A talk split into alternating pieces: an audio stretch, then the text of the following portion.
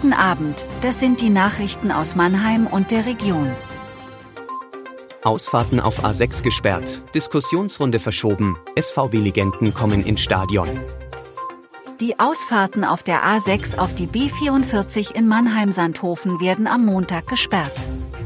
Grund ist die Sanierung der Autobahn in Richtung Saarbrücken. Gesperrt sind die Ausfahrten voraussichtlich zwei Wochen.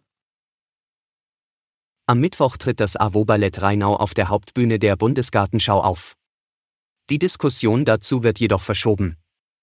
Das Thema sei mit hoher Emotionalität behaftet, teilt die Bundesgartenschau mit. Deshalb wollen die Verantwortlichen die Diskussionsveranstaltung und den Auftritt entkoppeln.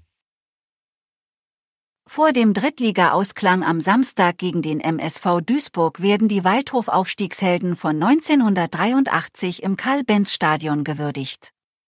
16 Ex-Profis von damals haben zugesagt. Die SVW-Legenden drehen mit einem großen Banner vor dem Anpfiff eine Ehrenrunde über den Rasen. Es gibt wieder mehr Feldhamster in Mannheim.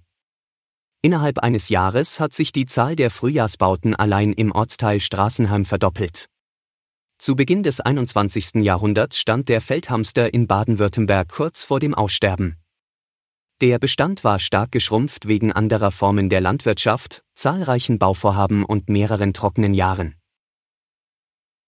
Die Plätze bei der Podiumsdiskussion des Mannheimer Morgen zur Oberbürgermeisterwahl am Dienstag in der Abendakademie sind bereits belegt. Trotzdem kann jeder dabei sein. Die um 19 Uhr startende Diskussionsrunde ist auch im Internet zu sehen.